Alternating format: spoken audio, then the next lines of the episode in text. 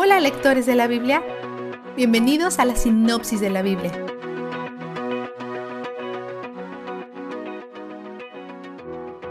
La visión de Juan está llena de señales y simbolismo. Muchas de estas cosas no son literales. La audiencia original tal vez no estaba confundida por esto. Es probable que veían esta visión por medio de la lente de la historia de Israel.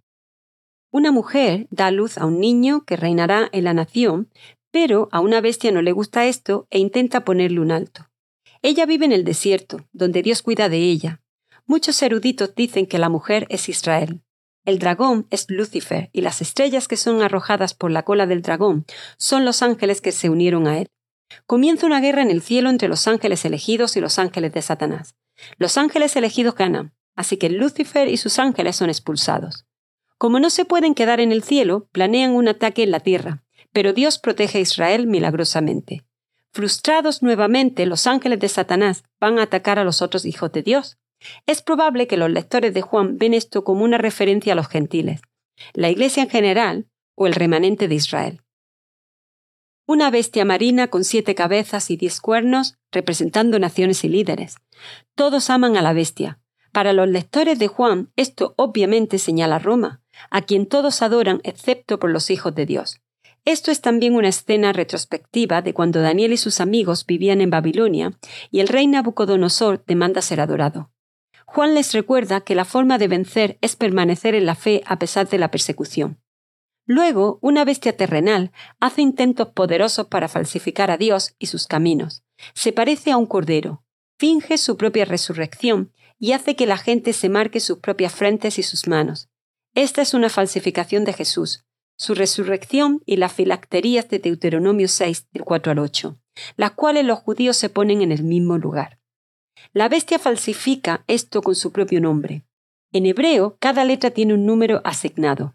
El nombre de la bestia se deletrea con 666, lo cual también deletrea el nombre de Nerón, el emperador romano. Los lectores de Juan probablemente veían a Roma como si fuera una segunda Babilonia, Primera de Pedro 5:13. Y las marcas de la frente y la mano simbolizan a quién perteneces. ¿Estás marcado con el nombre de Dios o el de Roma? Tres ángeles traen tres mensajes. 1. Alaba a Dios porque viene el día del juicio. 2. Ha caído Babilonia. Y 3. Aquellos que alaban a la bestia en lugar de Dios recibirán el juicio de Dios y el castigo eterno. A pesar de los ataques de la bestia, Dios tiene la última palabra, Jesús ejecuta justicia y venganza en la tierra, con la ayuda de los ángeles desde el templo en el cielo. Unos dicen que el templo terrenal era una réplica del templo celestial, y otros dicen que la palabra templo solo se refiere a la morada de Dios en general. Siete ángeles aparecen cargando siete copas de la ira de Dios, plagas. Cuando los ejércitos del mundo se reúnen en Armagedón, el último ángel derrama su copa de tragedias y Dios hace que Babilonia, guion Roma, se tome la copa de su ira. Una mujer monta a la bestia, probablemente una referencia a Roma y Nerón, y tortura al pueblo de Dios. Mientras esto le sucedió a Nerón, unos dicen que estos versículos tienen implicaciones en el futuro. Independientemente, seguimos firme en la bondad de Dios, su sabiduría y su poder. La mujer y la bestia tienen poder siempre y cuando Dios lo permita, y solo de maneras que le sirvan a sus propósitos.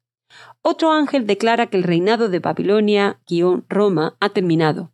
El pueblo de Dios se regocija, excepto aquellos que amaban a Babilonia, Roma, y se beneficiaron de su gemido malvado, porque no pueden ganar dinero al intercambiar cosas, incluyendo almas humanas, una referencia a los esclavos quienes eran estimadamente 50% de la población de Roma. Este es mi vistazo de Dios. Babilonia le hace guerra a Dios y a su pueblo, y el Cordero los vencerá, porque es Señor de señores y Rey de reyes, y los que están con él son sus llamados, escogidos y sus fieles. 17:14. Somos llamados y escogidos y fieles, y estamos con él, pero él es quien vence. ¿Cómo es que el Cordero derrota a la bestia de siete cabezas? Entregando su vida. Cuando primero vemos al Cordero en Apocalipsis 5.6, este ha sido sacrificado y su muerte es la que nos garantiza nuestra victoria.